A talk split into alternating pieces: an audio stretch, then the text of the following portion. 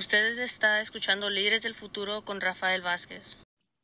Entonces, una de las cosas que hablamos acerca de DACA, como lo he mencionado anteriormente y lo voy a mantener breve esta vez, es que personas que aplicaron para DACA por primera vez y no se les pudo aprobar el permiso de DACA recientemente, esas personas, el gobierno ya indicó aparentemente que no le van a, eh, que no le van a procesar la aplicación ahorita, todo está en pausa y no van a regresar los fondos porque está en pausa. Esperan que si la corte decide, la siguiente corte del quinto distrito decide que DACA puede continuar, que entonces van a terminar procesando esas aplicaciones.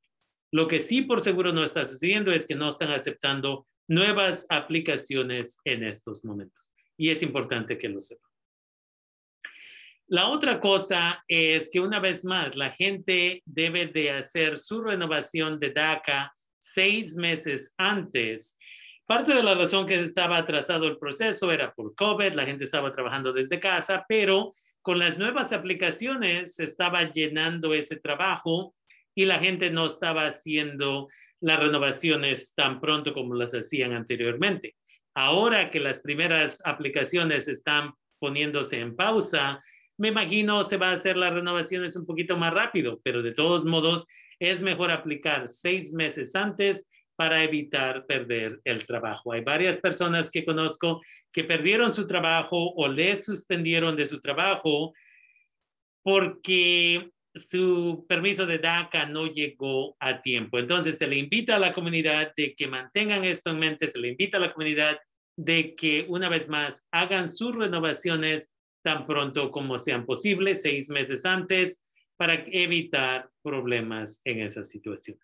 Entonces, es importante que sepan eso. Escuchamos que en septiembre y octubre posiblemente una organización no lucrativa va a estar haciendo renovaciones de DACA por gratis. Entonces, estamos esperando más detalles en ello y la siguiente semana esperamos tener esa información.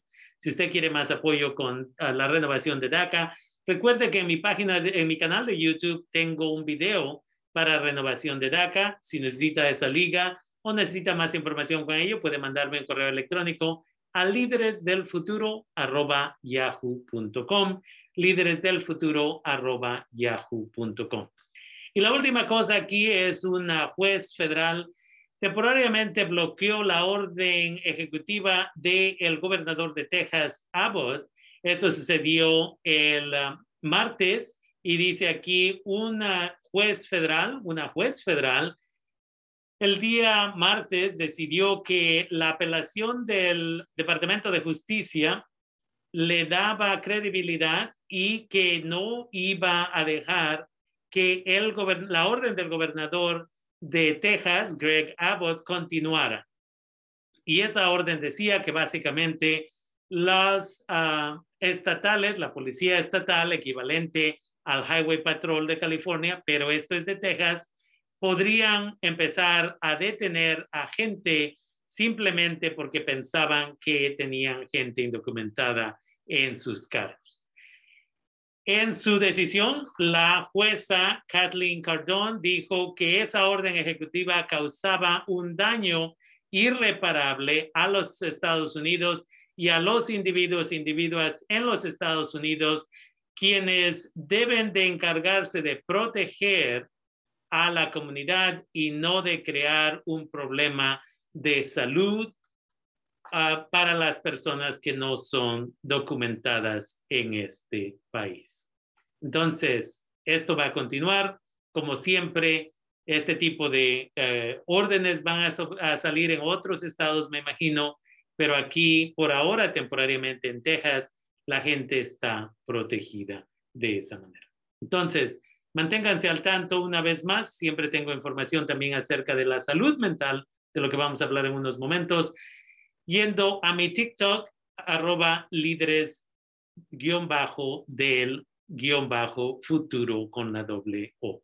También pongo mis videos de TikTok en mi canal de Facebook, DACA Sonoma County, y en mi Instagram, que tiene el mismo nombre uh, que el TikTok.